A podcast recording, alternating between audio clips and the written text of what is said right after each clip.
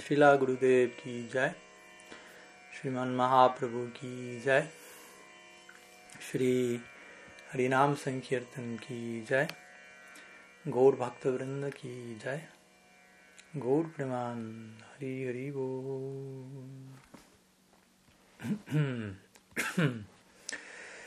Bien. Muy buenas tardes a todos. Pranam, bienvenidos. Un gusto poder estar aquí con ustedes y muchas gracias por, por regalarme su tiempo, su valiosa atención. Vamos a intentar servir todo ello de la manera adecuada. Todo un, honor contar con, con el tiempo y la energía de los Vaishnavas, por lo tanto, es un, un alto compromiso entender que ese tiempo, esa energía no le pertenece a uno tampoco, sino más bien ha de ser debidamente servido y honrado en el marco de, de Harikata, Shravan, Kirtan, etc. Perdón. Bueno, vamos a comenzar con algunas preguntas. Veo que ya han enviado algunas aquí. Una, dos, tres, cuatro, no, tres. A la madre Napurna envió la misma dos veces, pero más uh, pulida la segunda vez por lo que puedo ver. Así que vamos a, a leer la primera que es la de Braja Hari, y luego continuamos con, la, con las demás. Entonces Braja Hari Prabhu pregunta. Y demás está decir, recuerdo que quedaron algunas pendientes, algunas preguntas pendientes del domingo previo, pero personalmente no, no las tengo registradas, como les avisé, no recuerdo quién, quién las hicieron, pero en tal caso les pido que, que sepan que no las tengo registradas y en ese caso que las reenvíen nuevamente si es que si las tienen por allí. Entonces, Brajahari pregunta, ayer se recordó la aparición de Sri Ramanujacharya y Sri Bhakti Siddhardev Goswami Maharaj en su momento habló de cómo él fue el primer gran oponente de Sankaracharya. Entonces, la pregunta es, ¿hay algunos versos o razonamientos esenciales pertenecientes a la filosofía de Ramanuja, que los Gaudiya Vaishnavas aún adopten hoy en día para hablar del aspecto personal de la verdad absoluta a sociedades influenciadas por el impersonalismo.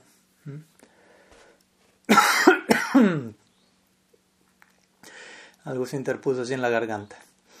Um, bien, entonces Sri Ramanujacharya ki jai. Entonces Ramanujacharya es obviamente como quizás ustedes ya lo saben, uno de los grandes eh, sistematizadores de una de las cuatro Vaishnava Sampradayas popularmente conocidas, Sri Sampradaya, Madhva Sampradaya, eh, Brahma Sampradaya, perdón, uh, Rudra Sampradaya y Kumar Sampradaya. Y generalmente hay cuatro acharyas centrales ligados a cada una de ellas. Vishnu Swami, en relación a la Rudra Sampradaya, Ramanuja en relación a la Sri Sampradaya, Madhva Chari en relación a la Brahma Sampradaya y Nimbarka, a veces llamado Nimbaditya, en relación a la Kumar Sampradaya. Estos cuatro acharyas no necesariamente fueron los acharyas originales de la Sampradaya, sino más bien como vemos, cada Sampradaya se origina a través de, de las personalidades que le dan nombre, Brahma, Lakshmi, Rudra, etc. Pero estos acharyas han sido especialmente destacados hasta el punto que a veces uno se refiere a esas sampradayas con ese nombre. En lugar de decir la Sri Sampradaya, muchas veces dice la Ramanuja Sampradaya.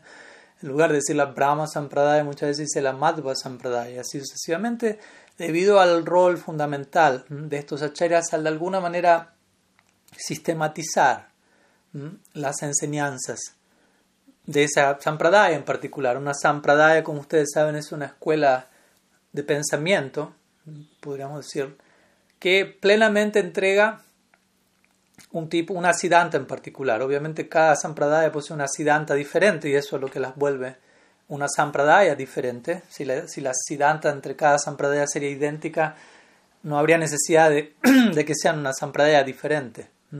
Sampradaya, la palabra lo dice. Pradaya significa entregar, como cuando uno reverencia Mahaprabhu, dice Krishna Prema Pradayate, Krishnaya Krishna Chaitanya Namne, Goratvisya Namaha. Entonces, Pradaya significa conceder, otorgar, otorgar y Sam tiene que ver con plenamente. Entonces, una escuela de pensamiento que entrega plenamente, ¿qué cosa? Bueno, justamente Siddhanta, una forma, una Siddhanta en particular que hace a esa escuela. Entonces, hablando puntualmente de, de Sri Ramanuja, no vamos a entrar en los detalles de, de su vida y obra, ya sería demasiado, tomaría bastante tiempo, pero el punto es que él, el sistema filosófico que Sri Ramanujacharya sistematizó se conoce como Vishista Advaita.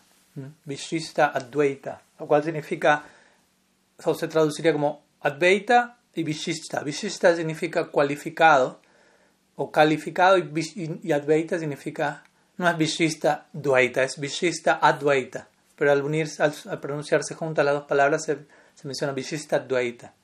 Entonces, no dualismo, Advaita, pero cualificado, lo cual implica que las jivas son cualitativamente una con el Supremo, pero cuantitativamente eh, diferentes, por decirlo de alguna manera. De, vuelta, está la, la siddhanta de la Sri Sampradaya. No esperen que en todo sentido de la palabra estas ideas coincidan con la Gaudiya Sampradaya, porque de vuelta estaríamos intentando hacer de dos Sampradayas una misma Sampradaya. Entonces, cuantitativamente diferentes, esto último en relación a cómo las jivas son partes fragmentarias del Ser Supremo, pero no pueden volverse el Supremo. Y aquí viene un poco, empieza a responderse la pregunta de Braya Hari en relación a, lo que Silas Maharaj mencionó de Ramanuja en relación al primer gran oponente de Sankara, porque cronológicamente hablando, obviamente sabemos, apareció Buda, eh, luego apareció Sankara y luego apareció Ramanujacharya y luego aparecerá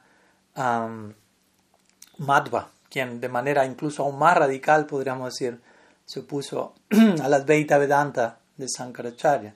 Entonces, de este lugar, como digo, a partir de su Vishista Advaita, because uh, Sankaracharya presenta la idea de Advaita, entonces Ramanujacharya de manera gradual utiliza esa misma palabra, pero adhiere una concepción. Él utiliza la palabra Advaita, pero dice Vishista Advaita. Si hay unidad, somos uno con Brahman, con el absoluto. Brahman también significa el absoluto y la mayoría de las sampradayas van a utilizar ese término incluso para referirse a Bhagavan como el absoluto. Entonces, pero también hay diversidad allí. Las jivas son no, no, pueden volverse básicamente en última instancia el absoluto, que es la idea de Sankaracharya, que no tanto es se puede volver, sino que más bien la propuesta de Sankara es lo son de por sí. ¿Mm? Entonces desde ahí Ramanuja se opone al concepto de Sankar de manera todavía, como digo, su mismo sistema filosófico presenta la misma palabra de Advaita, de Sankar, Advaita, pero Vishishta Advaita. Luego vamos a ver cómo Madhvacharya se opone de manera aún más radical y su sistema se llama Dvaita que significa exactamente lo opuesto a Advaita. Entonces, básicamente lo que Ramanuja propone es, no puede haber conocimiento de, de un objeto no cualificado. El, conocimiento necesariamente apunta a un objeto caracterizado por algo. Mientras que, como decimos, Shankara menciona Brahman es nirguna, libre de toda cualificación. Entonces, Ramanujacharya acepta Brahman pero como un atributo de una realidad mayor aún que es Bhagavan.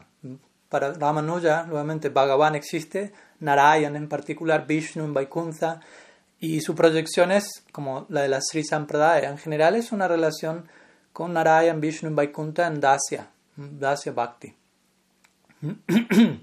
y al mismo tiempo Ramanujacharya obviamente él concluyó que si la ilusión, como Sankar menciona, si uno dice, bueno, todos somos Brahman, porque es que yo si soy el absoluto no me doy cuenta de ello y me considero un ser individual. Y Advaita Vedanta va a decir debido a la influencia de Maya.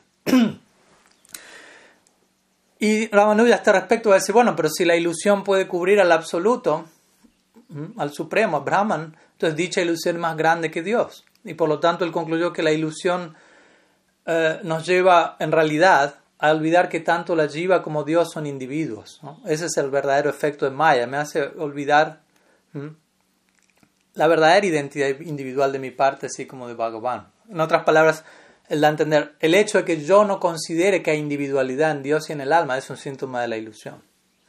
Maya, Maya Bad. Y también Ramanuja, por otro lado, acepta la teoría de transformación, Shakti Parinam, eh, que rechaza Sankaracharya. ¿no? Es, todo un tema técnico y complejo, no es tan simple Uno a veces escucha Gaudiya Vaishnavas que rápida, fácilmente condenan o rechazan la Advaita Vedanta de Sankaracharya, pero en realidad no es tan simple como parece. Entonces requiere cierto tiempo de estudio para aquellos que tengan esa idea. Entonces Ramanuja sí rechaza la teoría de transformación, acepta, perdón, la teoría de transformación que Shankar rechaza, quien él decía, Shankar que decía, Brahma Satya Jagan Mitya, este mundo es falso. Y más bien Ramanuja menciona, este mundo es una energía de Dios, y como vemos, hay muchos elementos en común con la Gauriya Sampradaya, y la realidad subjetiva no atraviesa cambios sustanciales al crear. Y se da la analogía, así como un cantante quien quien crea una canción con su propia energía no se ve disminuido por su creación, por decirlo de alguna manera. Más bien se vuelve glorioso por presentar esa composición. Entonces, de esta manera, ni Jiva Shakti ni Maya Shakti es concebido como independiente en la filosofía de Vishishta Dvaita. Ambos son Shakti dependientes de Bhagavan. y Ramanuja va a proclamar también, obviamente, que por medio de bhakti, de la devoción, el alma eventualmente accede al plano que, como mencionamos, él concibe y presenta como Vaikunta, y allí va a servir eternamente a Vishnu, a Narayan, en Dasya. Entonces de ahí Ramanuja concibe al absoluto como un todo orgánico, digámoslo así, en el cual, como en todo organismo vivo, un elemento predomina y controla al resto. Entonces los elementos subordinados él los denomina Visheshanas, y aquel predominado lo denomina Visheshya. Entonces, dado que los primeros no pueden existir separados del segundo, el Vishista o el todo completo en el cual están incluidos ambos es descrito como una unidad, Advaita. De ahí proviene el término Vishista Advaita. ¿Mm? Entonces él presenta esta idea ¿no? de una identidad que no excluye diferencias, sino que las incluye. Como a diferencia de Sankar, vemos una y otra vez su doctrina desde ya se opone a Sankar, no de una manera como Madhva lo hizo tan frontal y radical. Entonces, bueno, podemos continuar hablando al respecto. Eh, ya también consideran entre el Brahman, el absoluto, la Jiva, el mundo, hay una relación especial, Vishista. Y él, él, llama esta relación, el término que utiliza es Apritaksiti. Y se traduciría como, no sé si existe esta palabra en español, pero inseparabilidad. Y a través de este término lo que Ramanuja intenta hacer es explicar lógicamente la identidad y diferencia de Brahman, del absoluto. ¿Mm? ¿Mm? En un punto, al menos de acuerdo a la visión Gaudiya, por momentos parece que Ramanuja no presenta tan claramente la relación de identidad y diferencia, pero como que básicamente acepta ambas. ¿Mm? Entonces, obviamente para nosotros como Gaudias, la metafísica de Achintya Veda Ved, Tattva, explica aún más en detalle la naturaleza de la realidad última. Y cómo está, de alguna manera, para nosotros esa presentación de Mahaprabhu es un, desarrollo de los esfuerzos de, Ramanuja en su presentación y de otros. En relación a cómo lidiar y explicar en pleno detalle este concepto de unidad y diferencia, unidad e indiferencia. Obviamente los Gaudias han concluido que Brahman, el absoluto, es uno y diferente en simultáneo y que esto es posible debido a que el absoluto posee inconcebible poder. Brahman está dotado de Shakti, como lo menciona el Svetashvatar Upanishad, Parase Shaktir Vividhaiva Sriyati, que significa el absoluto posee Shakti, lo cual Brahman posee Shakti. Para Shankar esa no es una, una opción. Entonces, desde diferentes lugares, diferentes escuelas han utilizado diferentes términos para tratar de llevar a la lógica esta idea de unidad y diferencia en Brahman. ¿no? Shankaracharya va a hablar de Anirvachaniya, Brahman le dijo Apritak Siddhi, Nimbarka va a decir Svabhavika, Madhva va a decir Vishesh, Ballava va a decir Samamaya, etc.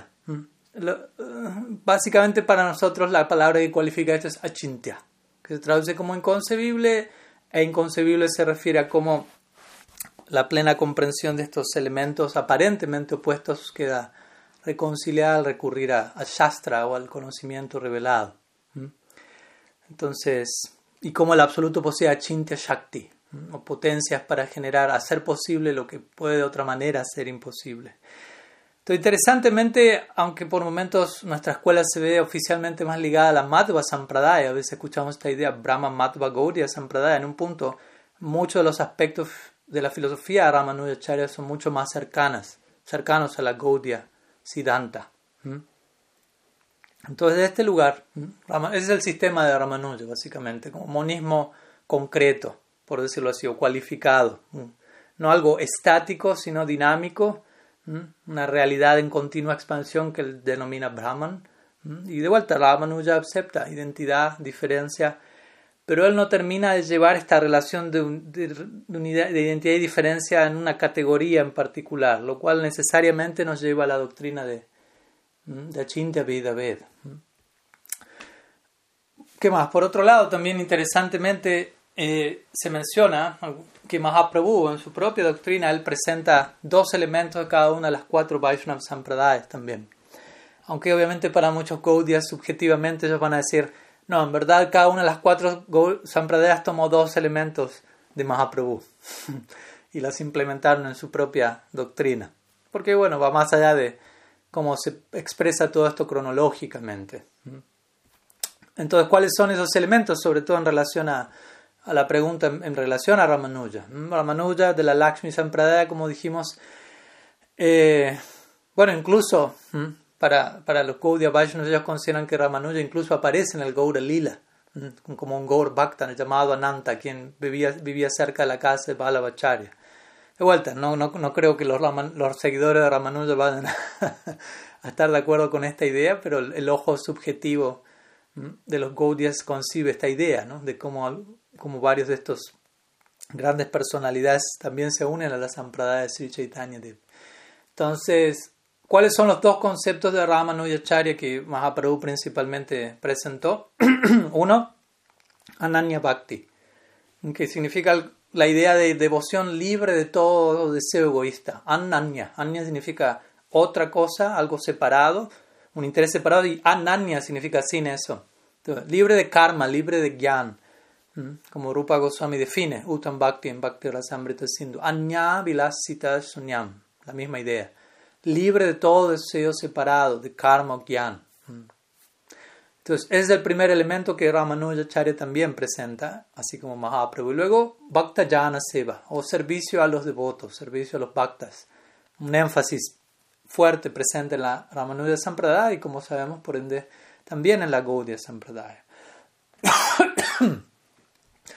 y luego, brevemente, para que tengan una idea, Madhvacharya, en el caso de Madhvacharya, uno de los dos elementos que Mahaprabhu toma, o si queremos verlo a la inversa, que Madhvacharya toma en Mahaprabhu, como dijimos, Madhvacharya es mucho más explícito en su oposición a Mayavad. Y el primer elemento que Mahaprabhu toma es justamente Kevaladvaita Nirasana, que significa completa derrota de la filosofía impersonalista. Madhvacharya se dedicó fuertemente a ello y Mahaprabhu también, desde su lugar. Y luego Krishnamurti Sevana, en relación a Madhvacharya, que es la adoración de Sri Murti, la adoración de Vigraha, de la forma de Krishna en el altar, comprendiendo la eternidad de dicha forma. Entonces luego tenemos el sistema Dvaita de Madhva, un breve resumen, de vuelta a hablar de las cuatro sampradayas, sus, elementos y la conexión con Gaudiya en un punto es extenso. Luego tenemos la Rudra Sampradaya, que principalmente está eh, ha sido sistematizada por Vishnu Swami, la filosofía principal, así como Ramanujacharya presentó Vishishta Advaita, Madhva presenta Advaita, Vishnu Swami presenta Sudha Advaita, unión pura, lo cual obviamente no es una forma de impersonalismo, sino estamos hablando de sampradayas Vaishnavas. Entonces, el primer elemento que se encuentra aquí es Tadiya Sarvasya um, Bhava que significa un sentimiento de pertenezco a Krishna. Krishna, soy tuyo, sarvasva, en todo mi ser, de pies a cabeza, dependencia total en Sri Hari. ¿Mm? En, esta sampradaya que también hoy en día se ve bastante eh, ligada a la Balava sampradaya, tiene esta famosa frase Krishna Saranam Mama. ¿Mm? Sri Krishna Saranam Mama. Sri Krishna Saranam Mama. ¿Mm? Krishna es mi refugio, Krishna es mi refugio. Lo, lo cantan como si fuese prácticamente un Mahamantra. y el segundo elemento de esta sampradaya es Raga Marga, el concepto del servicio devocional basado en Raga, en, pasión interna. Y por último, Nimbarka, quien es quien sistematizó la Kumar Sampradaya, que es conocida como Dvaita Advaita, unidad y diferencia. De vuelta, vemos elementos similares al concepto de Achintya Veda y bueno, la filosofía, los elementos tomados aquí son por un lado Ekanta Radikas Raya, que significa la habla de la necesidad de tomar en última instancia exclusivo refugio en Srimati Radha Thakurani. Y por otro lado Gopi Bhav, el énfasis en el humor exaltado de la Gopi de Braj. Entonces algunas ideas, me extendí un poco al respecto, pero para estar un poco familiarizados sobre lo que, lo que hablan cada una de estas sampradayas. Y, y sí, considero que básicamente podemos tomar elementos de, de ello en, la, en, el mundo actual a la hora de, de, dirigirnos, no solo a sociedades influenciadas por impersonalismo, sino entender nosotros mismos podemos estar influenciados por impersonalismo, ¿no? aunque oficialmente estemos siguiendo una filosofía que apunta en otra dirección eso no quita que, que estemos libres de, la influencia de querer ser el absoluto, por decirlo así. Una, una forma de impersonalismo, una, una forma de también de no querer hacernos cargo de nuestra existencia como individuos. ¿no? Eso es otra forma de impersonalismo que una vez dijo un devoto. Algunos pueden intentar fundirse en Brahman y otros pueden intentar fundirse en una institución y volverse una cara más dentro de, una, de las masas sin, sin criterios, sin opinión propia, sin pensamiento, sin individualidad, anulando todas esas facultades. Es una forma de impersonalismo, si se quiere también. Entonces, más que, que en este caso enfatizar cómo combatir el impersonalismo en el mundo, bueno, como decimos siempre, ¿no? sé el cambio que quieres ver en el mundo. Entonces, combate el, el, el, Mayabad que, que hay en casa, por empezar. bueno. Aquí veo que llegaron algunas otras preguntas, así que vamos a, a continuar con la siguiente que es de Valeria Rakagni. Dice así. Ah, me gustaría pedirle si por favor podría hablarnos un poco más sobre qué parámetros tener en cuenta para entender en qué lugar nos encontramos en la práctica, ya que eso es de suma importancia para poder avanzar sinceramente en la misma. ¿Cómo saber de manera objetiva dónde me encuentro? pues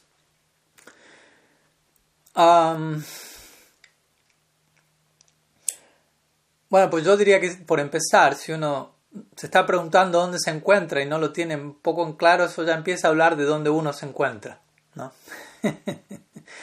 Porque obviamente hay ciertas etapas en donde se vuelve más claro y más evidente dónde uno se encuentra. Y de vuelta, esto no es para uno sentirse mal o criticar a alguien, simplemente para entender cómo se caracteriza cada peldaño dentro de, de nuestro progreso. Y obviamente, aunque no sepamos dónde nos encontramos, el deseo de querer saber dónde nos encontramos también habla de dónde nos encontramos. Porque alguien puede no saber dónde se encuentra o pensar que sabe dónde se encuentra, pero en realidad no sabe y ni siquiera se pregunta demasiado. Alguien puede estar un tanto desconcertado y se pregunta honestamente, entendiendo lo importante de ello, y alguien puede entender dónde está situado y, que eso sea eh, real, básicamente, que no sea ciencia ficción en la mente de uno, y muchas otras variantes en, ese sentido. A ese respecto, obviamente, algo que yo siempre recomiendo es el estudio de obras como el Madhurya Kadambini de Vishwanath Chakrabarti Thakur, que es una elaboración del, de los dos versos de Sila Rupa Goswami, dos versos de Sila Rupa Goswami, en donde él enumera las nueve etapas del Bhakti. Por resumirlas en nueve, obviamente uno no, no puede resumir a, un número en particular, hay tantas cosas que ocurren entre una, dentro de una misma etapa. Pero él habla de estas nueve etapas: Shraddha, Sadhusanga, Bhajana, Kriyanartha, Nibriti, Rucha, Sakti, Bhava, Prem. Pero obviamente todas estas etapas tienen, como digo, subetapas, transiciones de por medio una a la otra, etc. Entonces, en, este, en estos dos versos la Rupa Goswami enumera las nueve etapas, pero en esta obra de Vishwanath, Chakravartipad, él elabora sobre estas nueve etapas y empieza a escribirlas en detalle, con los síntomas de cada una de ellas. Y sinceramente al uno estudiar dicha obra, nosotros hemos hecho un, un estudio detallado hace algunos años, así que en todo caso quien esté interesado me, puede avisar y les podemos compartir los, los, audios, yo creo que Valeria los tiene allí. Eh, uno empieza inevitablemente a, a, darse cuenta de dónde uno está parado. otro clásico ejemplo al respecto es el de el, estudio del Sikshastakam de Sriman Mahaprabhu, que va de la mano con estas nueve etapas, de acuerdo a Bhaktivinoda. Uno empieza a recitar los, los ocho versos de Sri Chaitanya Dev y naturalmente, si uno es honesto y sincero, no va a sentir una mayor conexión con ciertos versos que con otros. Y probablemente en un inicio de la práctica la mayor conexión sea con los primeros versos, más que con los últimos que hablan una progresión, una secuencia que, cada vez va más y más alto. Entonces, Mahaprabhu al comienzo del Sikshastakam va a hablar de, un sincero arrepentimiento por no tener gusto por el, por el nombre de Krishna y una profunda apreciación por todo lo que ha incluido en el nombre de Krishna. Y quizás uno pueda sentirse identificado allí, o, ni siquiera con eso. Tal vez uno sienta, ni siquiera tengo la apreciación que Mahaprabhu muestra allí por Srinam. Que vuelta, no es para desanimarse, simplemente para decir, bueno, esta no es la etapa. Quiere decir, si uno va al séptimo verso o al sexto verso, donde Mahaprabhu dice, en separación de Govinda mis, mis ojos derraman torrente de lluvia, probablemente uno sienta, ese no soy yo todavía. ¿No? Entonces, al, menos uno empieza a ubicarse por descarte, uno empieza a ubicarse, no, aquí no, aquí tampoco, aquí tampoco. Bueno, ¿dónde? Obviamente necesitamos alguna dirección, porque si no es un, nos vemos en un limbo eh, sin saber dónde estamos parados.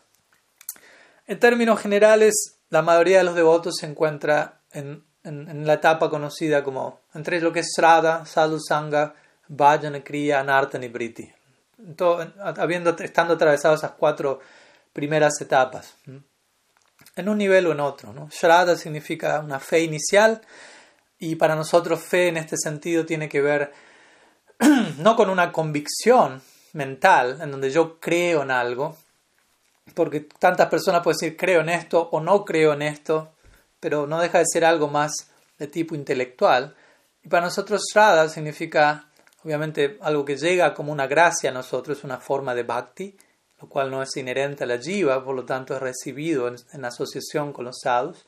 Y por esa asociación recibo un primer impacto de bhakti y empiezo a desarrollar un tipo de convicción en relación a lo que el sadhu presenta. Y, con el tiempo empiezo a darme cuenta, el sadhu no está hablando desde, ¿cómo decirlo?, desde su propia imaginación, sino está hablando con un fundamento shastrico, que significa se está refiriendo a, un cuerpo de conocimiento revelado y perfecto sobre el cual está basando su discurso y su práctica y su vida.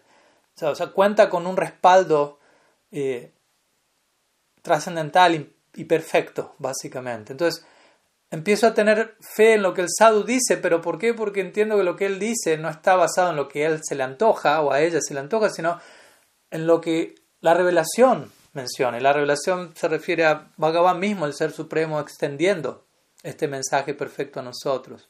Entonces, Srada va a significar eso, fe en la revelación, fe en este método transracional de conocimiento y por ende no tener fe en métodos imperfectos para adquirir conocimiento perfecto, eso queda incluido en ello.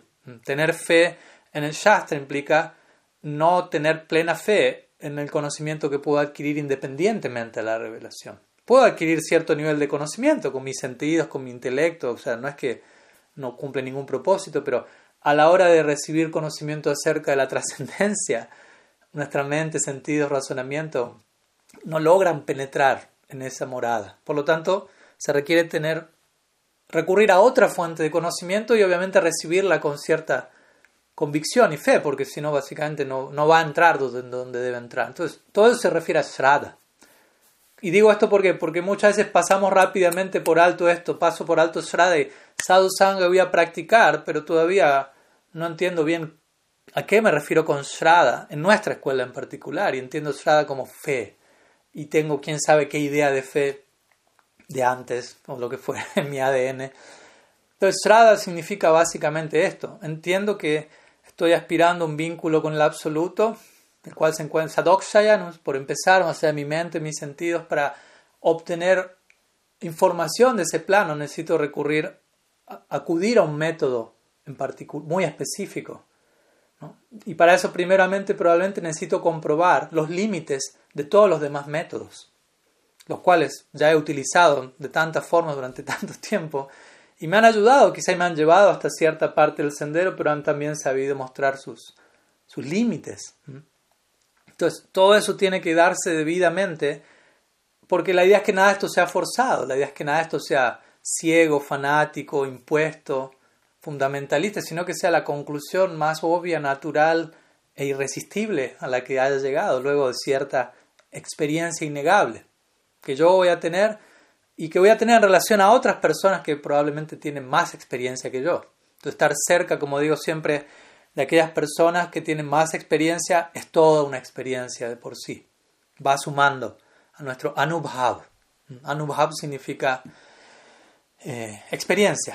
Y anubhav significa seguir el bhav, interesante, seguir el humor de alguien, estar cerca de alguien que vibra en un determinado humor, bhav, eso genera anubhav, genera una experiencia individual para nosotros. Entonces, eso va a llevar a mayor sadhusanga, a, a, reforzar mi cercanía con el sadhu, a tomar refugio, escuchar, recibir instrucción, servir, etc. Y ahí comienza mi, eventualmente uno acepta a un guru, comienza la vida oficialmente de práctica, vayan a cría, anarta, nibriti, ciertos compromisos, ciertos votos, el guru comienza a instruirme, a educarme y me comprometo. En cierta, y en la medida que me ocupo en sadhana, sadhana bhakti, acontece anarta, nibriti, limpieza de nuestro chitta, limpieza de todos los samskaras materiales acumulados del tiempo sin inicio, por lo cual hay bastante por limpiar, como se podrán imaginar. y contamos con obviamente una escoba muy poderosa para ello, ¿no? Srinam, Sadhana, Bhakti. Por lo tanto, debemos tener siempre plena fe de que aunque, aunque, pese a que algunos años puede practicar, sintamos ciertos samskaras y anartas aún nos acompañan, al mismo tiempo se están limpiando innumerables capas y capas de suciedad, si se quiere acumular vida tras vida. No pretendamos que en unos pocos años todo ya desaparezca, especialmente si no estamos tomando la práctica con plena seriedad, porque también eso, eso depende mucho de qué tan seriamente yo esté practicando. Entonces, generalmente la mayoría de los devotos, podríamos decir, se encuentran en esa, en esa, en esa esfera. Y luego de ello, obviamente, va a venir Nista, Rucha, Sakti, Prem. No voy a entrar en detalle con cada etapa, sería demasiado. Pero yo creo que también requiere introspección, ¿no? Yo no es que voy a andar diciéndole a, la gente, usted está en esta etapa, usted está en esta etapa. Obviamente, al menos que uno conozca a alguien muy de cerca eh, durante un tiempo y uno pueda observar eso. Y tampoco es que necesariamente uno tiene que andar diciéndole a todo el mundo en qué etapa se encuentra. Eh, y tampoco se tiene que volver una, una, neurosis en un punto. Uno en un punto tiene que saber, estoy en el sendero del Bhakti por la gracia de Mahaprabhu, por la gracia de los Vaishnavas, me encuentro en el sendero, me encuentro en el sendero que me está transportando hacia mi hogar eterno. Debo tener profundo entusiasmo y esperanza en relación a ello. Y si soy sincero, si soy serio y me mantengo cerca del, del refugio adecuado. No hay forma en la que me termine de desconectar de esto, me pierda. Sí, quizás me tropiece, quizás me distraiga. Eso va a ocurrir, ¿no? Parte del proceso probablemente, pero, pero al mismo tiempo ya, ya el viaje de ida está, está emprendido. ¿no? No, hay, no hay ticket de regreso, como diría Prabhupada Bhaktisiddhanta. Cuando uno acepta un maestro espiritual, si uno tiene un ticket de regreso, se lo tiene que dar a Sri Guru y él en ese momento agarra el ticket de regreso lo va a partir en 3, 4, 5, 108 partes para mostrarme, ya está, emprendemos el viaje, como diría Prabhupada, de vuelta al Supremo. Obviamente no es que uno viene de allí, pero es una forma de, de, darlo, de dar a entender la idea, el hogar. Entonces yo diría que es importante desarrollar esa base, ¿no? esa, esa esperanza, esa fe, esa convicción, esa confianza en la fuerza del proceso pese a mi incapacidad, si se quiere, pese a todo lo que queramos mencionar. Y sobre esa base, practicar en buena asociación y eventualmente familiarizarse con etapas como las que acabo de mencionar, estudiando obras como el Madhurya Kadambini y otras, pero esa es una de las principales. Y uno empieza a ubicar dónde me encuentro. Generalmente, como diría Vishwanath, la etapa para muchos es Anishtita Bhajana Kriya, que es práctica devocional, pero con cierto elemento de inestabilidad aún, sin estar del todo situados en Nishta o Nishtita Bhajana Kriya, estabilidad, firmeza, el Bhajan. De vuelta, lo cual es una etapa del Bhakti, no deja de ser glorioso, pero también no deja de ser algo a ser trascendido eventualmente. Anishtita Bhajana Kriya, que se caracteriza por entusiasmo un tanto naive, ¿no? un tanto inocente en un inicio, esfuerzo esporádico, un día sí, un día no, lucha con, con, la mente y con los deseos materiales, un tironeo entre una cosa y la otra, altibajos, básicamente, incapacidad para sostener ciertos votos que uno adquiere, tendencia a, deleitarse en ciertos subproductos que surgen del bhakti y llegan a la vida de uno, que pueden venir en la forma de seguidores, conocimiento, riqueza, y uno quedar, terminar sirviéndose de ellos más que entender, esto está para ser servido por mí. Entonces todas estas cosas con sus muchas expresiones son parte del, proceso en donde al comienzo quizás como digo siempre nuestra inestabilidad es extrema, un día, un día estamos aquí arriba y el otro día se acabó todo, por decirlo así, un tanto extremo y gradualmente este movimiento de ondulación se va, en vez de ser tan extremo, empieza como a regularse y a ondular de manera más regular hasta que se alcanza una etapa de estabilidad llamada nista, que es un producto del tiempo y de la limpieza del corazón. A medida que nos purifiquemos, nuestros anartas, nuestros deseos separados van a dejar de ser obstáculo en nuestra vida. Si aún encontramos inestabilidad, quiere decir hay hay samskaras adquiridos que aún interrumpen nuestra marcha. Y como digo, no es para desanimarse, no es para perder fe en la práctica, es para entender qué estaba pasando y para volverme aún más consciente y dimensionar, como decimos, volverme más humilde. ¿De dónde vengo? ¿De qué, ¿De qué tipo de experiencias vengo vida tras vida? ¿Qué se ha cruzado en mi camino? ¿Qué regalo llegó a mí? ¿Cómo he de darle la bienvenida a esto? Así sucesivamente algunas ideas. Obviamente podemos seguir elaborando, pero derivaría a que se, estudie en detalle luego el, el Madhurya Kadambini. Sobre todo las primeras etapas desde ya, ¿no? llegando a Nista y un poco más. Toda la obra es recomendada, pero al comienzo, sobre todo para uno poder sentir, bueno, me identifico aquí, estoy aquí y también, sobre todo, obviamente, no solo identificarme dónde estoy, sino también identificarme a dónde tengo que estar. Sin, sin dejar de saber dónde estoy, pero también saber dónde quiero estar y donde quiero estar también se va a dividir en a dónde quiero estar al inmediato, corto plazo, mediano plazo y largo plazo. ¿Sí? Donde quiero estar en último largo plazo, meta de la vida, Golok Brindavan, Prem Bhakti, Nitya Navadi, bla bla bla. Y es importante tener en claro el destino último, pero en lo inmediato, ¿a dónde? ¿Qué tengo que resolver en el ahora para pasar a la próxima esfera? Y así sucesivamente. Entonces, todo eso requiere introspección, ¿no? Hasta un punto debemos, como si lo buscar que, que, la otra persona nos lo diga todo al respecto. Como que pretendamos que el otro nos conozca más que a nosotros mismos. Y obviamente a veces puede pasar encontramos personas que nos conocen mejor de lo que nos conocemos a nosotros mismos. Pero esas personas nos van a decir, también trata de conocerte mejor a ti mismo. Porque también se puede volver un mecanismo, un círculo vicioso, un tipo de zona de confort en donde la otra persona me lo dice todo acerca de mí, de dónde estoy, de qué tengo que hacer, qué no tengo que hacer y, sutilmente busco ahorrarme el trabajo de ser introspectivo y contemplativo y pensar y ahondar y entrar en esa zona que puede ser un poco confusa por momentos, un poco desconcertante, desconocida, te puede dar temor incluso, pero es parte del proceso atrevernos a todo eso sabiendo que estamos entrando de la mano de los sadhus, estamos protegidos. Bien, sigamos porque hay algunas otras preguntas. Um, ahora sí, pasamos a la pregunta de la madre Ana Purna. Dice, en la mañana preguntaron acerca de la intuición y Paramatma. Y la Tripurari Maharaj dijo que directamente no lo, los relacionaría como tal, bueno, sí lo entendí. Sin embargo, ayer en la clase del Chaturshloki del Bhagavad Gita, verso 10.10, entre algunos tópicos se mencionó la inteligencia por la inspiración del guru. ¿Podría por favor relacionar estos conceptos y también su apropiada delimitación para tener más claridad al respecto? Bueno. Eh, bueno, para los que no estuvieron en la clase en la mañana, Sisla Tripurari Maharaj le preguntó acerca de la intuición y básicamente él concentró su respuesta en la dirección de que principalmente intuición, como la definición misma de la palabra lo indica, principalmente es tiene que ver más con un tipo de conocimiento eh, que no tiene que ver con el plano racional, ¿no? como solemos generalmente conocer las cosas y que muchas veces se da de una manera más, valga la redundancia, intuitiva y que muchas veces tiene que ver con cosas que ya experimentamos o conocimientos que ya adquirimos en vidas previas, por dar un ejemplo, lo cual hace que en esta vida en particular, en cierta esfera de acción, nos manejemos con, con cierta, como digo, intuición, ¿no? como si ya no necesitamos procesar ciertas cosas a través del filtro del, del intelecto, del raciocinio, ya está allí, y uno lo podría llamar intuitivamente, pero que gran parte tiene que ver con samskaras adquiridos,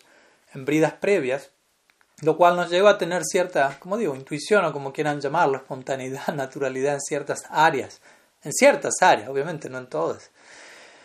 Aunque obviamente, porque a veces también el punto era que se, liga esto a la idea de Paramatma. Paramatma es la forma, como sabemos, uno de los tres aspectos del absoluto, también llamado Sirodakasai Vishnu, que reside en cada átomo y también de manera localizada en cada corazón. Antaryami, el testigo interno, que se encarga de adjudicar a cada jiva los respectivos frutos de sus acciones. Rige sobre el plano del Sristi Lila, del plano de este mundo. En relación al, Bhakti hablamos más bien de Bhagavan. Paramatma tiene más que ver con el plano de, de acción-reacción, por decirlo así, en quien está administrando las dosis que a cada cual le corresponden. Justicia perfecta, en otras palabras. Ahora, obviamente, no es tan simple como eso y la cosa no termina allí. Y aquí la pregunta invita a, un panorama más, aún más matizado. Y se habla de la clase que se dio ayer, en la cual no, tuve la fortuna de estar presente, pero, pero sí ubico el verso del que se habló, el décimo verso, el décimo de, capítulo del Bhagavad Gita, que es el tercer verso del Chatushloki. Em, tasam satata yuktanam bhajatam pritipurvakam dadhami budhi yogam tam yanamam upayantite, dice Krishnaji. Y ahí viene la palabra, ¿no? Llena, buddhi yogam tam yenamam. Yo dadami buddhi yogam. Yo les doy el... Krishna dice, Tesam satata, obviamente aquí Krishna está hablando en el plano del bhakti y de acuerdo a nuestros, algunos de nuestros acharyas estos cuatro versos hablan de Braja Bhakti y Krishna está en Kurukshetra, pero están brindaban en, su fuero interno, etc. No me voy a ir por ese lado, pero el verso, al menos la lectura general del verso, dice, están satata yuktanam, aquellos que están continuamente, satata, continuamente yuktanam, ligados a mí, conectados conmigo, ¿de qué forma? Bhajatam priti purvakam, adorándome con pleno priti. Priti significa afecto, amor. Entonces, aquellos que están ligados a mí, continuamente adorándome, a través de afecto, lo cual de vuelta en última instancia culmina en en esa idea. Dadami buddhi yogamtam. Yo les entrego a ellos buddhi, dadami, que si yo les doy buddhi, yo les entrego la inteligencia yenamam upayantite, mediante la cual ellos pueden venir a mí. Entonces, eh, hay varias cosas que se pueden decir al respecto, y aquí en base a la pregunta parece ser que se habló la inteligencia por la inspiración del guru. Entonces, cuando hablamos, a veces también para Madma se conoce como Chaitya Guru, y se, Krishnadas Kaviraj Swami dice en el Chaitanya Charitamrita que el Chaitya Guru externamente aparece ante nosotros como el Siksha Guru, o sea, el Siksha Guru no quiere decir que no es el Diksha Guru, sino se refiere a, la instrucción viene por fuera. Siksha Guru básicamente se refiere a eso. Es, es, es la representación localizada del Ser Supremo en mi, en mi vida. Entonces, de alguna manera se conecta con esta idea, Krishna da la inteligencia. Entonces, obviamente, ¿qué se refiere esto para, para nosotros? Para nosotros como sadhakas. Krishna me va a dar la inteligencia. Sí, obviamente también no puede recibir una revelación interna. Vishwanath Chakrabarti menciona que el conocimiento puede venir mediante una revelación interna a través de, de Paramatma. No es que Paramatma necesariamente no, no, no confiera ningún tipo de conocimiento, pero el tema es que muchas veces no tenemos el oído para captarlo y por eso para Matma, si se quiere, aparece por fuera en la forma del Sri Guru, instruyéndonos de manera mucho más concreta y ofreciéndonos la oportunidad de prestar servicio, etc. Entonces, pero de vuelta, además de, recibir cierto conocimiento o, cierta o, de ver nuestra inteligencia inspirada por dentro, aquí se menciona la inspiración del guru. Entonces, básicamente ese es el rol del guru, estrictamente hablando. El rol del guru es hacernos pensar. Las palabras de mi guru Maharaj, el rol del guru es hacer dudar al discípulo, sanamente en el marco del, del, aprendizaje, una duda que nutra la fe. Hace un rato estuvimos hablando de Shraddha, ¿no? y, que Shraddha estaba ligada a la revelación, a lo que el Shastra enseña. Pero también no es tan fácil entender todo lo que el Shastra enseña. Hay tantas cosas que aparentemente se contradicen.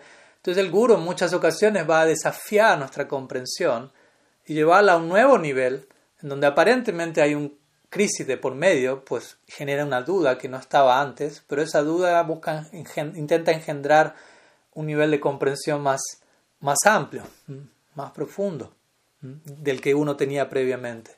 Entonces, en ese sentido, el guru intenta que el discípulo se vuelva un pensador. Si la Prabhupada diría, ¿no? Yo quiero que todos mis discípulos se vuelvan brahmanas. Y cuando él decía brahmana, él varias veces lo expresó, dijo, personas con, con un criterio propio y un criterio propio en el marco del bhakti, obviamente, porque cada cual puede tener un criterio propio y ser completamente caprichoso.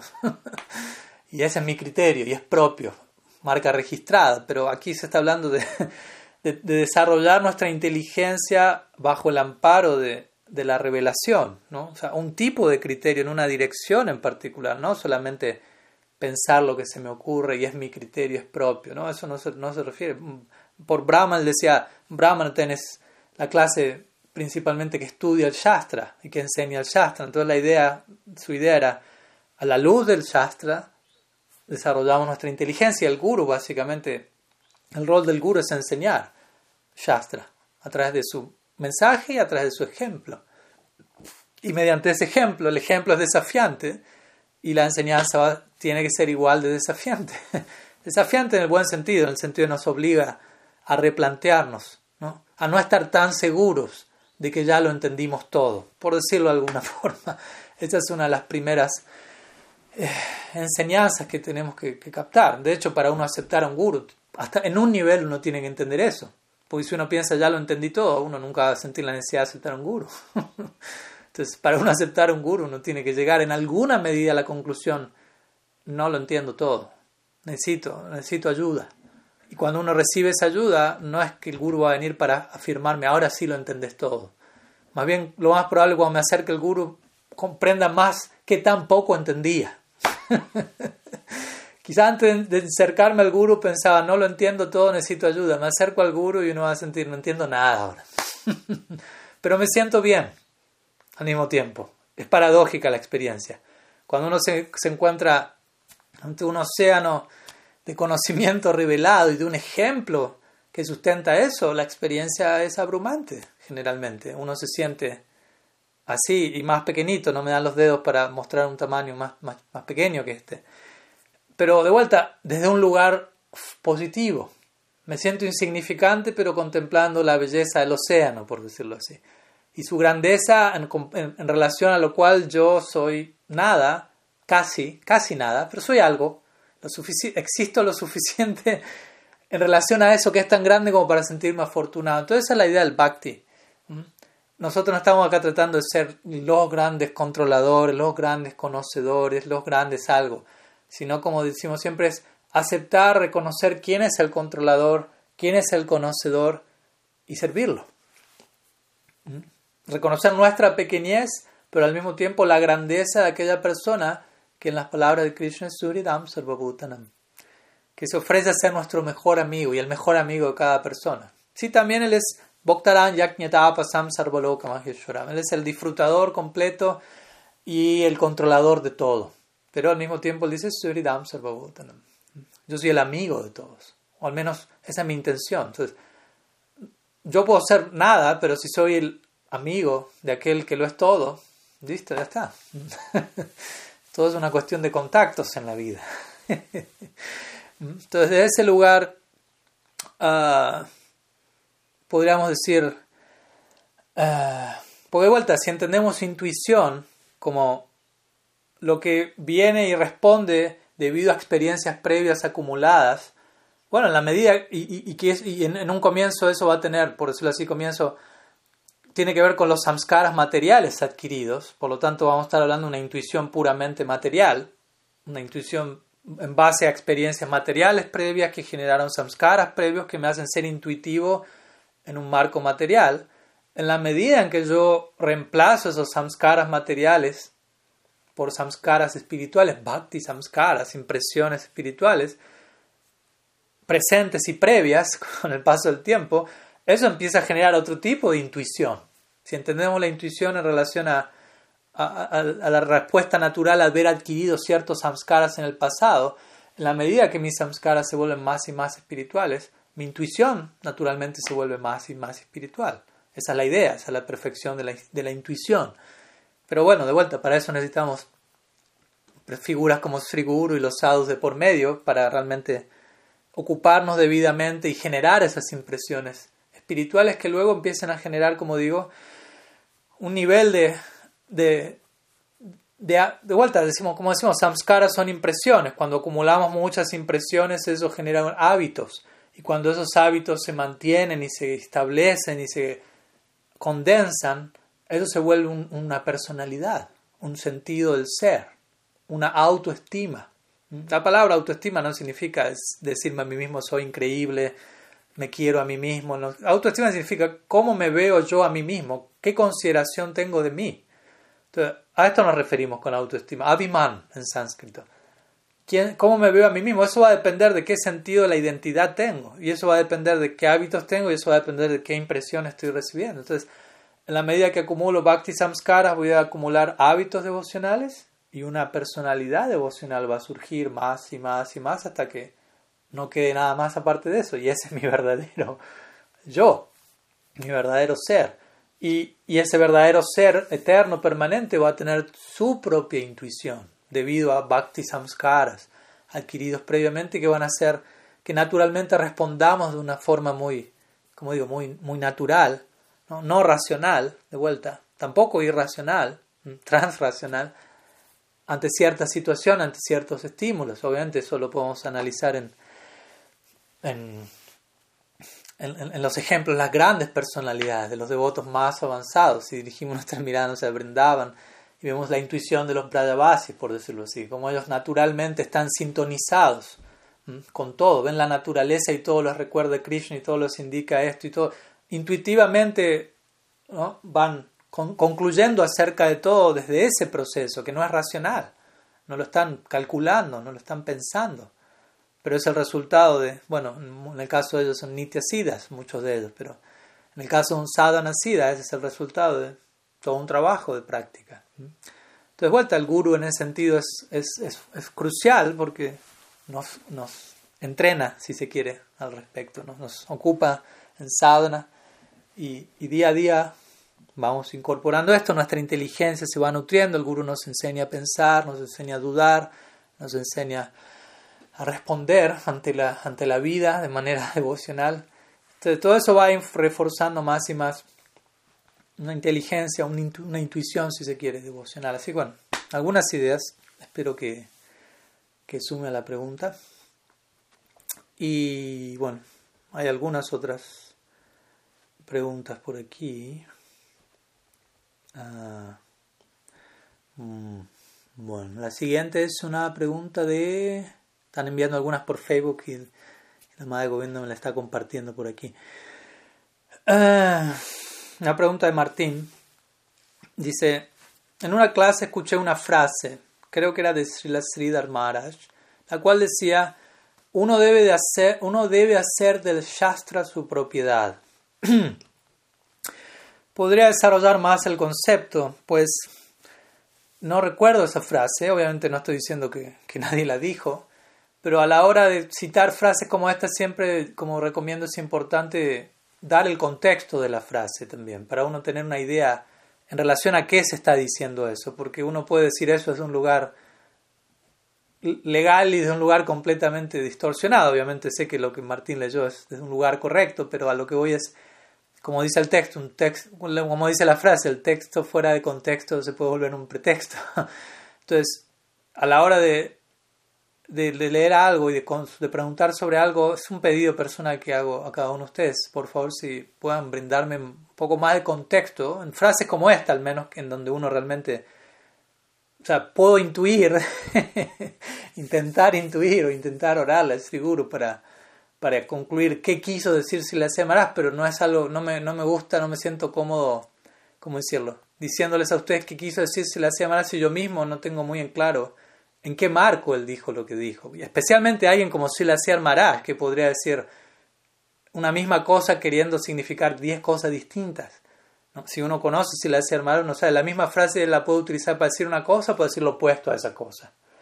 Y, y, y, tres, y veinte mil variantes más. Entonces, de vuelta, voy a decir algo, obviamente al respecto, pero es importante tener en cuenta esto a la hora de hacer preguntas, porque también hay una, es, aprender a, presentar la pregunta, ¿no? Idealmente. Es todo un arte que gradualmente con el tiempo vamos aprendiendo, pero es importante. A veces hay otro me dice, Maraj, ¿qué, ¿qué, significa el verso 3, 17, 43 del Bhagavatam? Y yo digo, bueno, o sea, me sé unos cuantos versos del Bhagavatam, pero a veces no necesariamente me voy a saber con el número cada uno de los 18.000 versos de la obra. Entonces necesito un poco más de, de contexto. O qué dijo, dicho de tal acharya dijo esto tal día. Sí, pero ¿a quién se lo dijo? ¿Qué dijo antes? ¿Qué dijo después? Todo eso es, es fundamental. Entonces, como para acostumbrarnos a que hay más de un significado posible a todo. ¿no? Que decir, si empezamos a hablar del sánscrito, como hacíamos la otra vez, alguien dice, ¿qué significa tal palabra? Y alguien que habla sánscrito le va a decir, no, no, le puedo decir qué significa tal palabra porque necesito saber qué otras palabras hay en, en esa oración porque sin el contexto no le puedo determinar el significado de esa palabra que puede tener 50 significados diferentes. Entonces, sin contexto no hay, no hay forma de, de abordar con especificidad el, punto. Entonces, aquí en relación a lo que... Y en este caso, como digo, no es una frase que, que conozca de Sri Maharaj, porque hay ciertas frases un tanto más eh, populares, si se quiere, de él. Pero aquí dice, uno debe hacer del Shastra su propiedad, tratando de pensar al respecto y dentro de lo que uno ha llegado a conocer a alguien como Silas Maharaj, me imagino que él intenta eh, promover una identificación con el contenido del Shastra, básicamente, un sentido de la posesividad, en el buen sentido de la palabra, mamata. ¿Mm? La posesividad obviamente es la fuente de todos los problemas, pero al mismo tiempo la fuente toda la solución si es dirigido correctamente. Hammameti, si Bhaktivinoda diría samsara, ¿cómo, cómo definir el ciclo repetido nacimientos y muertes, este carrusel continuo, donde uno se va subiendo a, un perrito, después prueba la de jirafa, después prueba a ser un caballito, todas las 8.400.000 especies, después saca para una vuelta más y otra vuelta más. y parece que hay entretenimiento de arriba y me dan algún regalo cada tanto, así que sigo. y dice, bueno, es otra forma de decir samsara, es ahammameti. En otras palabras, mi sentido del yo se basa en mi sentido del mío, mío. Entonces la posesividad me atrapa, básicamente, en este plano. Entonces, pero obviamente, de vuelta, por otro lado, escuchamos cuando alguien alcanza Prem, que es el otro opuesto, el amor divino, la emancipación última y más aún vida post-liberada, el Prem se caracteriza por mamata, por un sentido de posesividad, pero en el marco de, obviamente, el servicio puro y desinteresado a Krishna y de ver a Krishna en términos de yo, mi, mío. Mi sentido del yo depende de mi sentido del mí hacia Krishna. Krishna es mi amo, Krishna es mi bebé, Krishna es mi amigo, Krishna es mi amado. Es un tipo de mamata, pero prema de por medio lo cual es de vuelta totalmente distinto al otro tipo de mamata. Entonces, en este caso, obviamente yo diría que si la Siamara está promoviendo eh, el tipo de mamata saludable, en donde el Shastra se vuelve mío, en el sentido de yo, yo entiendo que el Shastra no es un libro, por empezar, no es un libro, como uno puede concebirlo, aunque tome la forma de un libro para acceder a mi situación actual. Shastra es Apuruseya, es un mensaje que no es compilado por un ser humano que se caracteriza por las cuatro imperfecciones clásicas, sino que es un mensaje que proviene de un plano libre de todo defecto, por lo tanto, ha de ser abordado como tal. Entonces no es un libro, el Bhagavatam no es un libro, escuchamos, aunque parezca un libro, parece un libro, hay páginas, hay portada, hay números de capítulos, etc. Pero se menciona que es la encarnación literaria de Krishna mismo. Toma la forma de un libro, para nosotros en esta época, en otras épocas no, no había libros incluso, era sonido, en última instancia es sonido, Shabda, Shabda Brahma, Shabda Brahman, sonido, es el absoluto en la forma de sonido extendiéndose a nosotros de la forma más generosa. Entonces, el punto es hacer de ello mi propiedad. Obviamente, en última instancia, sabemos que la conclusión es más que que eso me pertenezca a mí como yo pertenezco a ello. En este mundo tenemos la manía de, de vuelta de la posesividad invertida, digamos así, distorsionada, donde todo veo como todo me puede pertenecer a mí es de un lugar separatista, alienado, egoísta, explotativo, pero la pregunta real es ¿A quién pertenezco? Más que qué me pertenece. Y cuando empiezo a resolver esa pregunta, obviamente uno termina haciendo full circle, como dicen aquí, y, llega nuevamente a otra idea de posesividad.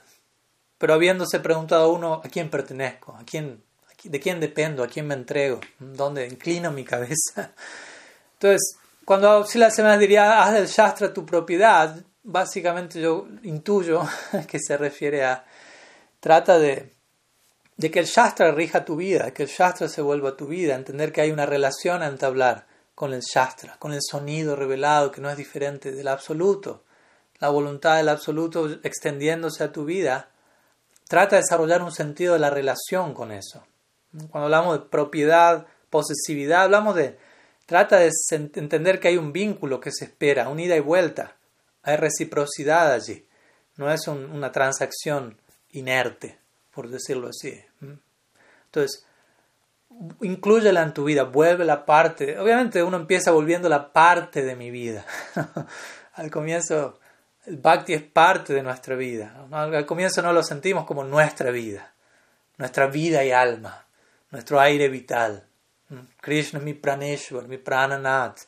¿no? No, no, no lo vemos todavía en términos pránicos. es mi vida y alma. En un comienzo es parte de mi vida, Voy a la iglesia el domingo, por decirlo así. Es parte de mi vida. Soy religioso, voy ahí, le oro a Krishna. Una vez a la semana me acuerdo de él, cada tanto, cuando, cuando, hace, cuando hace falta, o los domingos voy al templo, ofrezco mi incienso en la mañana. Después mi vida sigue y que Krishna provea.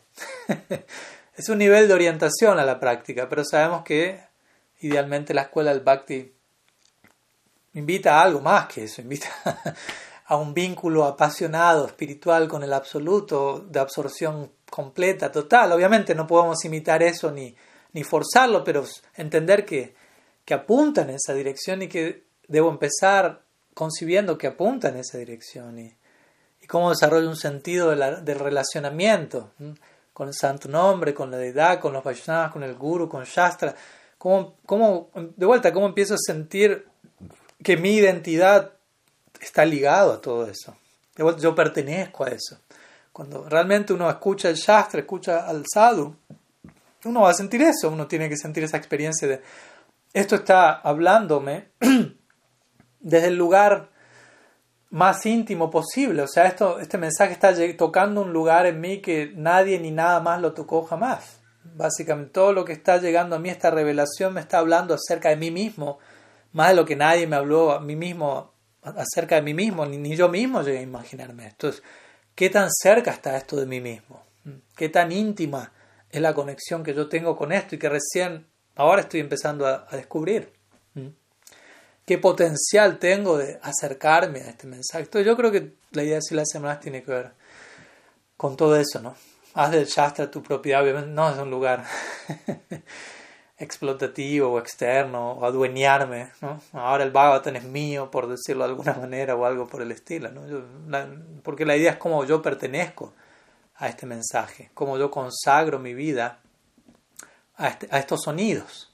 Básicamente esa la, debería ser la aspiración del sadhaka progresivo. ¿Cómo puedo consagrar mi vida a cada uno de estos sonidos? O sea, cada uno de estos sonidos, estas palabras, estas sílabas tiene el potencial de transportarme a lo más, hacia lo más alto. Una sílaba del Bhagavatam tiene ese potencial. Entonces, ¿qué decir? Toda la obra, ¿qué decir? Tantas. Entonces, ¿cuánto compromiso hay allí de por medio, por decirlo así? Entonces, ese es el compromiso que. Ahí, ahí, empezamos a darnos cuenta. Estudiar el Shastra no es solamente una mera labor intelectual en donde me siento y abro un libro. Creo que es bastante opuesta esa idea a todo lo que acabo de decir hasta ahora. aunque externamente parezca que es lo mismo, ¿no? él, se sentó, ya se sentó, abrió el libro durante un rato, anotó algo, lo cerró. Ya. ¿No? Externamente, yendo a los hechos empíricos, parece que pasó eso, pero internamente debería estar pasando todo lo otro que estuve mencionando. Y para eso necesitamos entender a qué me estoy acercando. ¿Es un libro? ¿No es un libro? ¿Qué significa esto? ¿Qué está, qué está por pasar? Entonces estoy entablando, me estoy relacionando con Shabda. Estoy, estoy desarrollando mi vínculo con el sonido revelado. Estoy incrementando mi compromiso con, con, con, con, Shabda Brahman. Estoy avanzando en mi relación con Bhagavan. Básicamente es eso. Y lo mismo con mis otras prácticas, cada vez que me siento a cantar japa, básicamente me siento a, a desarrollar mi vínculo con Krishna, a seguir trabajando como toda relación hay que invertir tiempo, hay que invertir energía. No puedo pretender que todo se dé automáticamente. no, tiene sentido. nunca tuvimos experiencia de que una relación funcione de esa manera. Sería absurdo que pensemos con Krishna, que es la relación, la relación, a establecer que eso vaya a funcionar así. Donde, y paradójicamente a veces caemos en eso. Y pretendemos que todo se dé de manera automática o mágica mientras cantamos sin sentir que hay alguien del otro lado y esperamos que haya reciprocidad, pero yo mismo estoy cantando sin, sin sentir que, le estoy, que estoy hablando con alguien, que estoy entablando un vínculo con alguien. Entonces, si mi misma concepción es no hay nadie del otro lado, ¿cómo voy a esperar que haya respuesta viniendo a mí? Si yo estoy dirigiendo mi grito al, al vacío, por decirlo de alguna manera. Entonces, entendamos que todos los componentes de nuestra práctica están llenos de, de vida básicamente, de elementos, de entidades, de personalidad, que intentan relacionarse con nosotros, hablarnos a nosotros. Pero para eso Nityam Bhagavata debemos escuchar, debemos estar atentos, debemos estar conscientes de qué está pasando. Porque si no se pierde la magia, por decirlo así, y puedo permanecer ejecutándolo todo desde un plano simplemente formalista, ritualista, externo. Y no está pasando nada internamente. Puede pasar. Rupa Goswami dice, Niyama Graha. Puede estar siguiéndolo todo por fuera, pero por dentro nada está pasando. Y esa actitud arruina tu práctica devocional. O sea, no es que no puede pasar. Por algo nuestros acharyas nos dan esas advertencias. No, no es que fue un día en que Rupa Goswami se, se puso muy excéntrico y empezó a decir estas cosas. No, él entiende, eso probablemente vaya a pasar a la mayoría. Y a menos que uno esté atento a ello, uno puede confundir una cosa con otra y tomar eso como la práctica y continuar manejándose de manera completamente irracional, vacía, superficial. Y obviamente no va a haber un resultado a eso y uno puede desanimarse de la práctica pensando, no pasó nada, mi fe se perdió, pero fui yo el que no, no estuvo atento al contenido y a toda la vida que sigue estando allí. Entonces, bueno, algunas ideas, luego Martín ahí con tiempo me, si quiere me comparte la, el contexto más detallado de la frase para ver qué, qué tanta puntería hubo en la respuesta. ¿Qué más?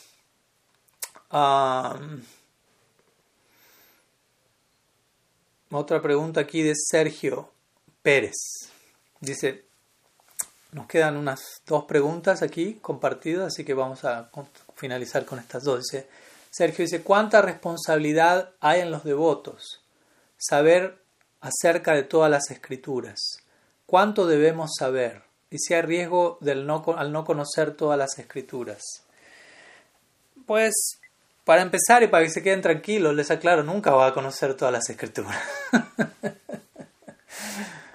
Y no hay necesidad de hacerlo. mm, por empezar. ¿no? Es un punto importante porque en particular en nuestra tradición hay tantas escrituras. ¿no? Y, sin contarlos, sin, con esto y con esto estoy hablando simplemente de, digámoslo así, la revelación clásica, original, antigua de nuestra tradición, sin pensar en todo lo que fue compuesto por nuestros acharyas contemporáneos, lo cual suma a, lo ilimitado de ellos, pero ya partiendo de lo que, de lo que Vyasa compuso. ¿Mm? Vedas, Vedanta, Mahabharata, Ramayana, Upanishads, ¿Mm? Puranas. Eso es extenso. Para varios el, el Srimad Bhagavatam intimida de por sí, que es una obra solamente, son 18.000 versos. Obviamente para nosotros es la más importante, pero ese es uno de los 18 Puranas principales. Y no es precisamente el más extenso, ¿no? el Padma Purana tiene 80.000 versos, por decirlo así. Para hacer una idea, o sea, es prácticamente 10 veces más extenso, 4 veces más extenso el Bhagavad Purana. Y ese es uno más, tenemos dos, quedan 16. Luego están los Vedas, está el Vedanta, Mahabharata, Ramayana, que decir todos los escritos de los Goswamis. Si la, si la Jiva Goswami escribió prácticamente la misma cantidad de versos que Vyasa, es segundo en el puesto, por decirlo así. 400.000 versos. Imagínense. Entonces, a lo que voy con esto es, la idea no es nadie se sienta abrumado y tampoco aquí estamos en una maratón de devorar literatura. Eh, por empezar, ¿no? es que somos como quien diría un ratón de biblioteca, no es que, no es que por leer un libro y también, si, incluso si, los, si tengo el tiempo y la capacidad de leer los libros, nada de eso garantiza que, que, los esté entendiendo. ¿no? O sea, aquí no es una, nadie me va a preguntar al final de mi vida cuántos libros leí, ni qué libros leí, sino desde dónde. ¿no? Y, con qué, qué, qué, resultado generó eso en mí, qué actitud de servicio. El famoso ejemplo de, de un devoto que, que se acerca a la Prabhupada Bhaktisiddhanta queriendo estudiar el Srimad Bhagavatam y si la Prabhupada dice, ¿ves allí a ese devoto que está cortando el pasto, el jardinero? Sí, ve a aprender el Bhagavatam de él. Y el devoto no era un pandit, no era un jardinero, pero era alguien con la actitud de servicio apropiada. Entonces el punto de Prabhupada Bhaktisiddhanta era, vas a entender la esencia del Bhagavatam de él mejor que de muchos otros que se saben el Bhagavatam de pies a cabeza, pero luego que termina la recitación, quién sabe qué hacen con su vida. Existe eso. Uno va a India, existen muchas personas con una capacidad intelectual y de memorización de otro planeta, básicamente, y que pueden recitar el Bhagavatam de memoria prácticamente. Mahabharata, Ramayana, lo saben de pies a cabeza. Pero luego que terminan su recitación, colectan todas las rupias que, aspiraban a colectar y, y, continúan con su vida materialista separada al mensaje de las escrituras. Entonces, y si la Rupa Goswami menciona también, uno no debe estudiar muchos libros.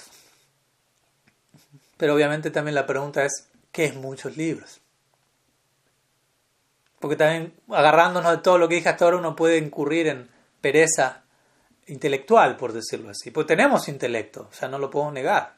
En una medida o en otra tenemos cuerpo intelectual, cuerpo mental, cuerpo físico, y todo eso ha de ser consagrado al servicio de Krishna. No es que en el nombre de dar mi corazón a Krishna dejo al intelecto juntando polvo y telaraña y no le doy ningún uso. Eso, no es correcto. Si realmente quiero entregarme a Krishna, si yo tengo un intelecto de un 3%, voy a usar ese 3% al 100% en servicio a Krishna. Si tengo un intelecto del 100%, también debo utilizarlo. No necesariamente eso es intelectualismo barato. Uno debe utilizar su intelecto al máximo y obviamente utilizar el intelecto al máximo significa corroborar los límites del intelecto. Si realmente usted utilizó el intelecto al máximo, va a llegar a ese punto límite en donde el intelecto le muestra hasta aquí llegué. Y como digo, indirectamente me va a hablar de la necesidad de recurrir a un método transintelectual, transempírico.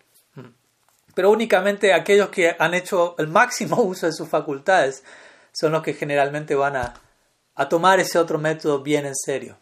Porque los que han utilizado su intelecto a medias todavía no han terminado de corroborar el alcance de esa herramienta y no terminan de valorar el uso de, de, la otra, por decirlo así, herramienta, por llamarlo de alguna manera. Entonces, de vuelta, Rupa Goswami dice, no hay que estudiar muchos libros, no hay que tener muchos discípulos, no hay que abrir muchos templos. Pero de vuelta la pregunta es, ¿qué es muchos? Prabhupada Bhaktisiddhanta, la famosa historia, le estaba citando todo esto y un discípulo dijo, pero Guru Maharaj, usted tiene muchos discípulos, muchos templos y ha leído muchos libros. Y él dijo, eso es una cuestión de capacidad personal. ¿Qué es mucho? ¿Qué es poco? Para cada persona eso es diferente. Entonces, uno tiene que ser honesto con, con cada cual. ¿Hasta dónde mi estudio del Shastra está nutriendo mi bhakti o se está volviendo un, un entretenimiento para mi cerebro, por decirlo Es una distracción, ¿no? En donde pienso que por acumular información, o sea, el acumulo de acumular información no garantiza transformación. Pero obviamente, el punto es entender lo que el Shastra dice no es información meramente, no son libros ordinarios, como explicamos previamente, no es un libro, ni siquiera, es entrar en contacto, o sea, uno abre el Bhagavatam, ¿qué es lo que uno encuentra? La historia de vida de tantos devotos, la experiencia las realizaciones de tantos sadhus. Entonces, no es algo estático, es algo extático, algo dinámico, algo vivo. Que obviamente al mismo tiempo, si uno presta atención, me está hablando, yo mismo debería ser parte de eso. Así como todos ellos me muestran sus historias y sus fallas y sus glorias y sus derrotas y sus altos y bajos, todo eso está hablando de, de lo que debería estar pasando conmigo también. Yo mismo debería volverme un, personaje dentro del Bhagavatam, por decirlo de alguna manera, como diría mi Guru Maharaj. Hay una hoja en blanco en el Bhagavatam esperando ser llenada con nuestro propio caso, nuestro propio ejemplo. Entonces, de vuelta, hay una responsabilidad por conocer las escrituras porque obviamente el mensaje del Shastra es el que la información inicial que va a guiar nuestras acciones. Es otra orientación, Sambanda se conoce como eso. Sambanda significa el conocimiento teórico que guía mis movimientos prácticos, digámoslo así. Yo todo lo que hago en la práctica es guiado por alguna noción teórica, algún tipo de idea, de información. Y generalmente mis movimientos materiales tienen que ver con una noción material, con un sentido material del ser que me lleva a actuar de una manera y a buscar un fruto determinado. Entonces, al reemplazar la orientación conceptual, Sambanda, la el resultado natural de ese sambanda es avideya, me voy a conducir desde otro lugar en mi vida, en la práctica. Eso se llama bhakti. Voy a empezar a, relacionarme con todo en términos tras del ojo devocional. Y la meta, el fruto de eso va a ser bhakti, prem bhakti eventualmente. Después, como digo, hay riesgo de no conocer las escrituras. No todas, como digo, porque uno no las va a llegar a conocer todas. Y de hecho, más bien a veces uno podría decir hay riesgo de conocer todas las escrituras, en el sentido de que uno puede confundirse. Porque hay varias escrituras que dicen diferentes cosas, porque le están hablando a diferentes personas. Los Puranas, por dar un ejemplo, Jiva Goswami explica eso claramente en su Tattva Sandarbha, cuando establece la supremacía del Bhagavatam. Y cómo los Puranas principalmente se dividen en tres categorías: Puranas sádvicos, rayásicos, tamásicos en donde Vyasa o, las personas que hablan a través de, cada Purana van a realzar la posición de determinada deidad hablándole a cierta audiencia. En ciertos Puranas tamásicos se va a enfatizar la adoración a Shiva, que está ligada a personalidades que lo adoran desde un plano más tamásico, y así a otros devas.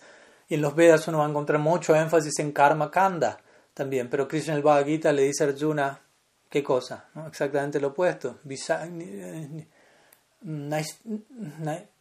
Traigunya Vishaya Vedanis Traigunya Babarjuna. Trasciende los Vedas. Dando a entender, tres cuartos de los Vedas hablan de karma kanda, rituales fruitivos para pasarla mejor en esta vida y en la próxima. Dirígete al 25% confidencial del Veda, los Upanishads, la metafísica. Entonces hay niveles de indagación en las escrituras. Atato dharma jignasa, atato brahma jignasa, atato rasa jignasa. ¿no? Indagar acerca del dharma, cómo me comporto debidamente como un ser humano civilizado. Eventualmente brahma jignasa, indagar acerca del espíritu, la diferencia entre materia, conciencia. Atato rasa jignasa, indagar en términos de velocidades exactas. Hay niveles de indagación. Entonces, dependiendo del adicar, o la aptitud, la elegibilidad de cada cual, va a haber determinado shastra abordando eso. El Veda es como Kalpa Briksha, árbol de deseos. Entonces va a satisfacer los deseos que cada cual tenga, por lo cual hay que tener cuidado qué deseos uno tiene, porque uno puede terminar justificándolo todo en base al Veda. Y por eso la importancia de tener un guru. Pues sí, guru va a enseñarnos el Shastra. ¿Y qué Shastra? De acuerdo a qué escuela de pensamiento, qué Shastra es enfatizado en nuestra escuela, el Srimad Bhavatan es considerado ¿no? el, el, el gran Tarash, el rey de todas las escrituras. Y las demás escrituras en nuestra escuela son vistas alrededor del Bhagavatam. Y el Bhagavatam a su vez tiene un cierto foco para los Gaudiya Vaishnavas, que es esta noción de Krishna Stu Bhagavan Swayam de acuerdo a Jiva Goswami. Este es el Paribhasa Sutra, o aquella línea que rige todas las demás declaraciones de la obra.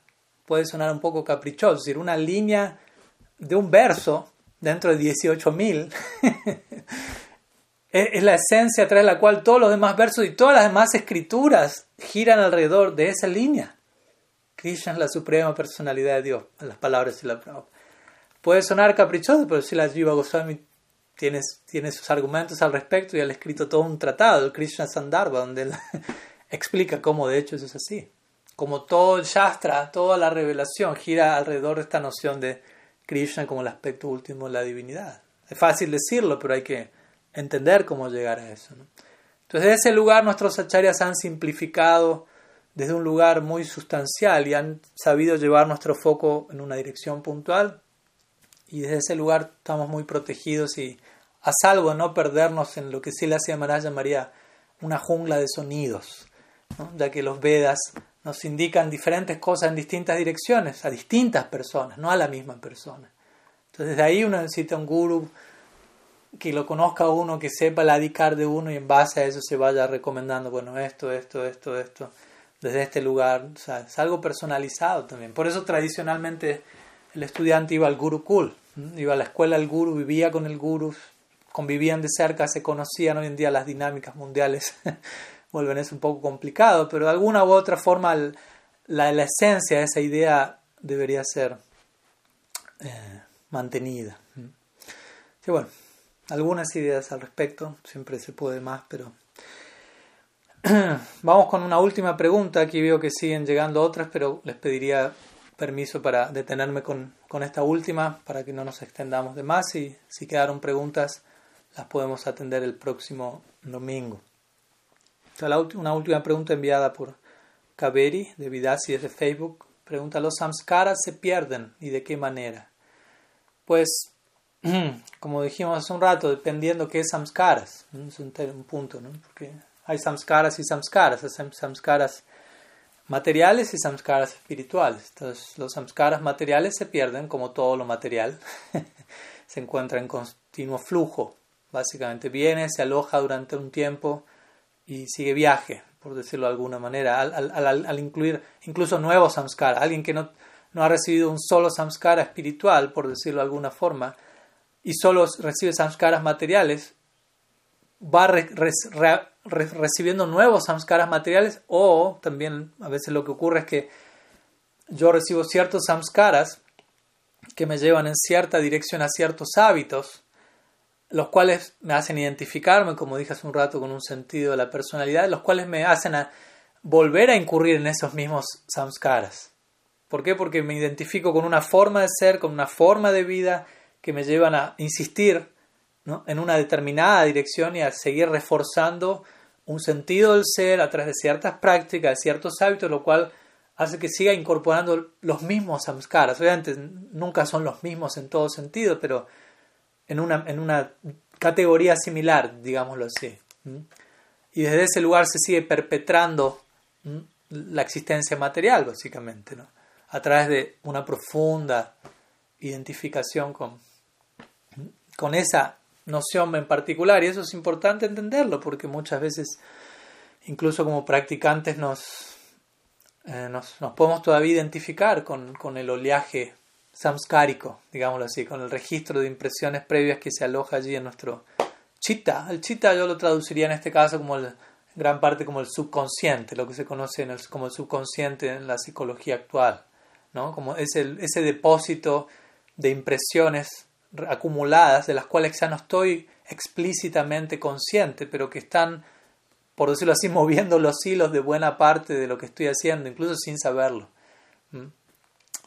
Y muchas veces nos identificamos con, con todo ello, pensando, soy eso, y, y, realmente invirtiendo plenamente en esa dirección. Obviamente no, gradualmente se irá trascendiendo esa noción, pero es importante, al menos en teoría, lograr hacer esa separación y, y empezar a, a, identificarnos más y más con nuestro potencial y no tanto con, con la identidad, eh, la el cúmulo de samskaras que reclama nuestra atención, por decirlo así.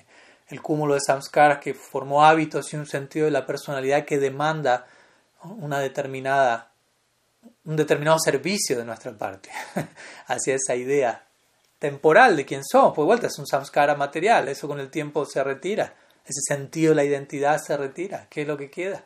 Continuamente necesitamos hacernos esta misma pregunta una y otra y otra y otra vez, hasta que realmente quede fija, clara la respuesta. Sanatana Goswami, eso es lo primero que le pregunta cuando se encuentra con Sri Chaitanya Mahaprabhu. No puede preguntarse qué le preguntará a Sanatana Goswami. Él empieza preguntándole, ¿quién soy yo? ¿Quién soy? con esto indicando este punto, no, como diciendo, no te precipites a otras preguntas si todavía esto no quedó en claro. Y, con esto no estamos diciendo memorizarme la respuesta oficial correcta, sino realmente saber responder correctamente a esa pregunta en mi fuero interno a cada momento. ¿Quién soy yo? Y entender quién soy yo y vivir acorde a eso. Eso no es tan fácil. Porque de vuelta es todo un traslado samskárico, ¿no? en donde todavía hay cierto cúmulo de impresiones que llevan mi idea de quién soy en una dirección y demandan atención y me hacen sentir si no atiendo eso, ¿qué va a pasar de mí? e incluso me, me, siento mal, me siento desanimado, o puedo tener esas experiencias, esos oleajes mentales, diferentes, diferentes, diferentes perdón, emociones, de vuelta no necesariamente son emociones espirituales, son, son expresiones, obviamente el alma está en el trasfondo de todo, pero es una expresión muy filtrada, con diferentes capas de samskaras, de identificaciones erróneas que me hacen sentir emociones, me siento triste, me siento feliz, quizás por razones completamente equivocadas. y trato de evitar ese dolor y de obtener esa felicidad, pero todo eso girando en torno a, de vuelta, a un sentido del ser que es un producto de ciertas impresiones acumuladas. Entonces, gradualmente necesitamos aclarar más y más el panorama y obviamente eso se da en la medida que incorporamos Bhakti Samskaras. esa es la idea, esa es la noción. Mientras nosotros estamos cantando, practicando, vemos, si las semanas daría esa analogía, ¿no? Mientras estás cantando el Maha Mantra, trata de pensar Krishna y sus agentes están desembarcando en mi corazón. ¿no? Estaba, todo el ejército de Bhagavan está bajando y conquistando, conquistándolo todo, conquistándolo todo. Como una manera de decir, incorporando Bhakti Samskaras, incorporando más y más. Y todos los días necesitamos incorporar Bhakti Samskaras, porque de vuelta hemos incorporado tantos Samskaras de los otros, tantas vidas, y seguimos incorporando por momentos Samskaras de esos otros también. No es que ya paramos con esa, con esa dosis, con ¿no? sigue entrando en otra medida, ojalá. Pero necesitamos, obviamente no es una cosa de cantidad, porque Bhakti Samskaras son mucho más poderosos, cualitativamente hablando, pero es importante entender, como digo, lo que está pasando, dimensionar en donde estamos Brahmanda Brahmite Kona Bhagavan Jiva Guru Krishna Prasad Bhakti Después de viajar durante incontables vidas por diferentes especies, recibimos la semilla de la enredadera, de la enredadera del Bhakti por la gracia de Sri Guru. Entonces, hay que dimensionar ese acontecimiento y, y, como digo, tratar de no descuidar nuestro sadhana y entendiendo, este sadhana implica con inteligencia, con paciencia, con tolerancia y con objetividad, con cierto desapego de lo que a veces puede pasar en el día a día y puede venir un oleaje de samskaras o de emociones y entender, yo no soy eso, ¿no? no terminar de identificarme del todo con eso y salir corriendo detrás de eso, tomar una distancia y entender, no, esto está viniendo hoy, ¿no? hoy vino esta ola, así como la ola viene, la ola se va. eh, y entender, estoy practicando, estoy incorporando nuevos samskaras, gradualmente nuevos hábitos, gradualmente un nuevo sentido del yo. Gradualmente, es un proceso gradual, krama. Rupa Goswami cuando eh, describe esto en Lupa de Sambrita, en varios versos utiliza la palabra krama. Jiva Goswami igual, krama significa secuencia, paso a paso. Entonces, teniendo todo eso en mente, marchemos, sigamos adelante. जय शिला गुरुदेव की जय, श्रीमन महाप्रभु की जय, श्री हरिनाम संकीर्तन की जय, गौर भक्त वृंद की जय, गौर प्रमाण हरि गौर